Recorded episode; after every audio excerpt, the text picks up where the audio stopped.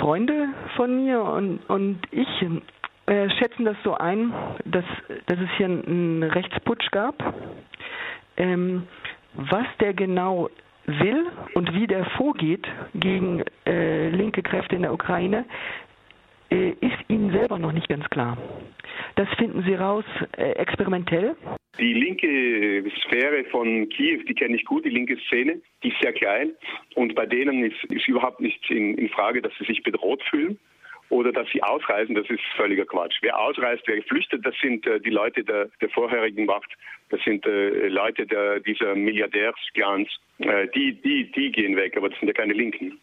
Ja, es ist so, dass ähm, sowohl der nicht gewaltbereite Teil der Protestbewegung als auch der gewaltbereite Teil der Protestbewegung rechtsradikale Elemente enthält, wie im Übrigen auch linksradikale ähm, Elemente. Und beide Lager, sowohl das gewaltbereite als das gewaltfreie, mehr oder minder gut die ukrainische Bevölkerung repräsentieren.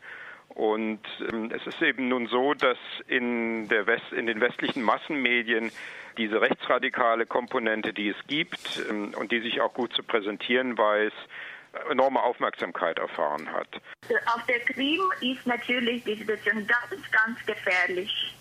Und die Einmischung von Russland merkt man schon überall, am Flughafen, in Simferopol, Belbek, bei der Flughafen, und äh, in Simferopol natürlich die Situation, dann bewaffnete Menschen auf den Straßen und Panzer und äh, die Leute geben sich schon offen, dass die Uniform Uniformierten, dass sie von der russischen Armee sind. Aber sie machen keine, geben keine Kommentare, sie sprechen mit den Journalisten gar nicht.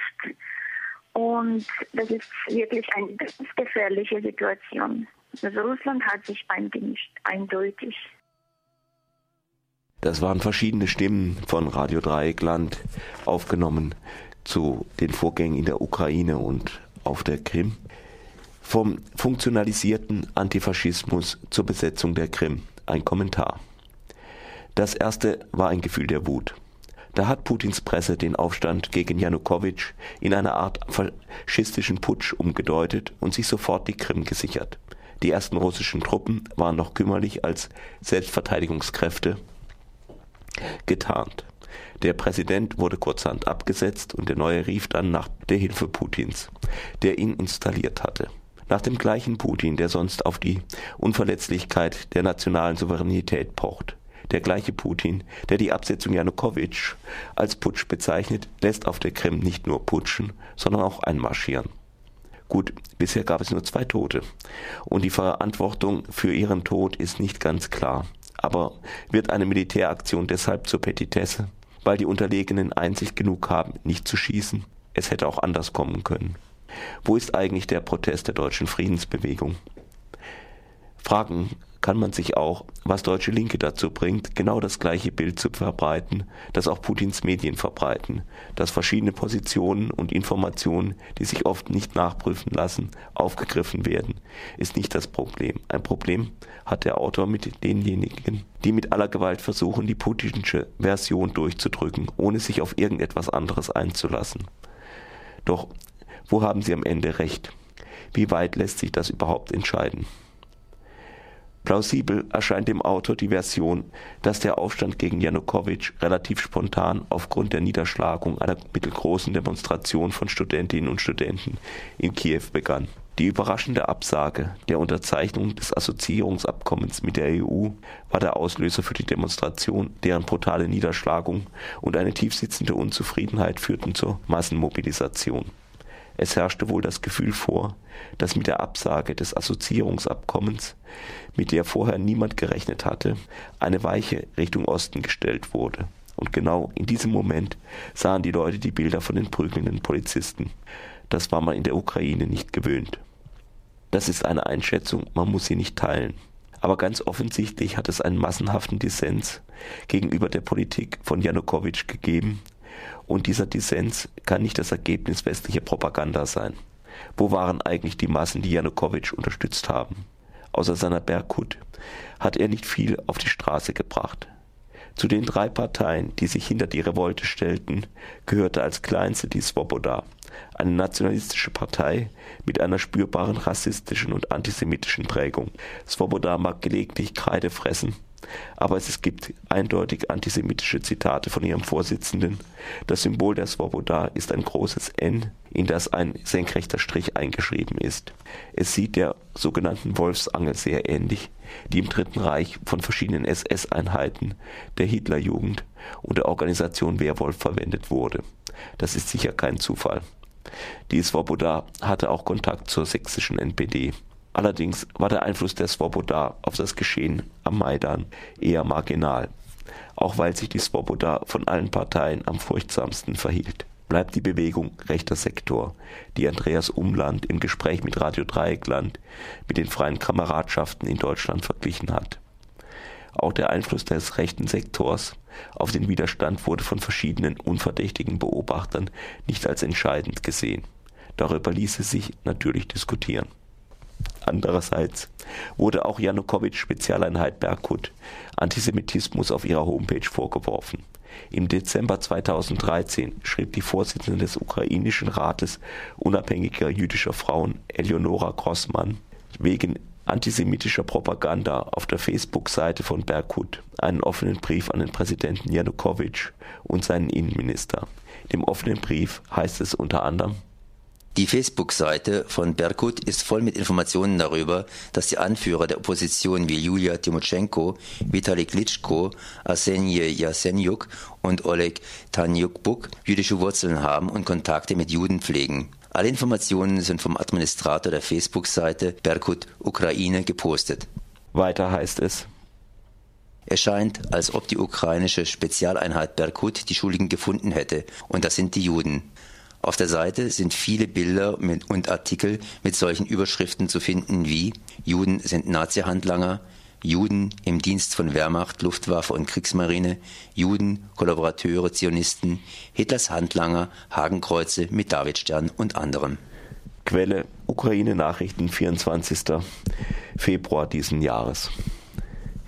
Wer in die Geschichte der Ukraine schaut, dem muss es nicht überraschen, dass Antisemitismus in beiden Lagern auftaucht. Antisemitismus gab es massiv unter den Zaren, bei ukrainischen Nationalisten und auf Seiten der Sowjetunion.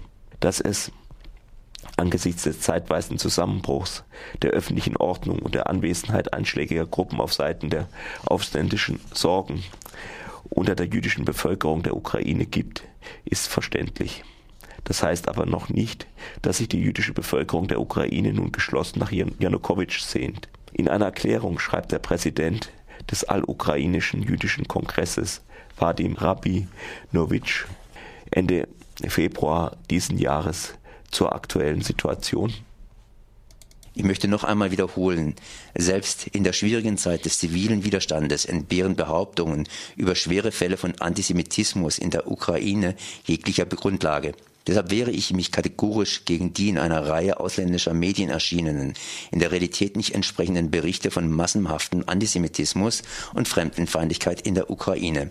Die Verschärfung der Situation im Hinblick auf dieses Problem ist provokatorisch und einem friedlichen Leben der jüdischen Gemeinde in der Ukraine in keiner Weise dienlich. Kaum war Janukowitsch verjagt, wusste das ukrainische Parlament nichts Besseres zu tun, als sofort ein im Jahr 2012 unter Janukowitsch erlassenes Gesetz über Regionalsprachen abzuschaffen. Das Gesetz besagt, dass wenn in einer Provinz 10 Prozent der Bewohnerinnen eine andere Sprache als Ukrainisch verwenden, diese ebenfalls Amtssprache sein soll. Das Gesetz war nicht verfassungsgemäß zustande gekommen, aber dass es abgeschafft wurde und noch mit solcher Eile geht wirklich zu denken. Der Interimspräsident Turchinov hat die Abschaffung des Gesetzes über die Regionalsprachen durch ein Veto wieder rückgängig gemacht. Kann sein, dass er durch Putins Eingreifen erst klug geworden ist. Kann sein, dass er auch sonst ein Veto eingelegt hätte. Jedenfalls war die Änderung auch in der Ukraine umstritten. Vielleicht hätte es ein geharnischter Protest des Kremls auch getan. Wem die Krim gehört, ist in gewisser Weise aus linker Sicht eine müßige Frage. Die Krim wurde vor 60 Jahren der Ukraine geschenkt, davor wurde sie von Russland erobert, was zugegeben schon länger her ist und so weiter. Es gibt eine russischsprachige Bevölkerungsmehrheit und eine Minderheit von Krim-Tataren, die sonst auf der Welt keinen Fleck haben. Da kann Mensch lustig Prinzipien aushecken. Eine Abspaltung in einer freien Abstimmung nach einem fairen Wettstreit über Pro und Contra, warum nicht? Doch nach dem russischen Einmarsch kann hiervon wohl keine Rede sein. Putin-Versteher, nicht nur innerhalb der Linken, meinen, er hätte gar nicht anders handeln können, als die Krim zu besetzen, da er fürchten musste, dass die Ukraine im Jahre 2017 den Vertrag über die Nutzung der Militärbasis Sevastopol nicht verlängert. Das ist sozusagen ein militärstrategisch begründetes Interventionsrecht. Aber damit aus Russland so eine richtige Seemacht wird, bräuchte Putin eigentlich noch die Dardanellen und den Suezkanal oder wenigstens Malta und Gibraltar. Doch man kann das militärische Verhältnis der beiden Länder auch aus einem anderen Blickwinkel betrachten. Die Ukraine hat nach dem Ende der Sowjetunion massiv abgerüstet. Insbesondere hat sie das auf ihrem Territorium befindliche Arsenal an Atomwaffen an Russland abgegeben. Ohne diesen Schritt wäre die Ukraine heute die drittgrößte Atommacht der Erde. Zur Belohnung wird sie nun militärisch erpresst. Welches Signal sendet das an andere Staaten aus? Am Ende möchte ich den Dauerkritikern des Maidan die natürlich rhetorische Frage stellen, ob sie denn alles, was Janukowitsch tat, richtig fanden und sich deshalb nicht dazu geäußert haben. Und zählt das gar nichts, wie Putin mit seinen russischen Landsleuten innerhalb Russlands umgeht. Hohe Haftstrafen für Leute, die nichts getan haben, als gegen Putin zu demonstrieren.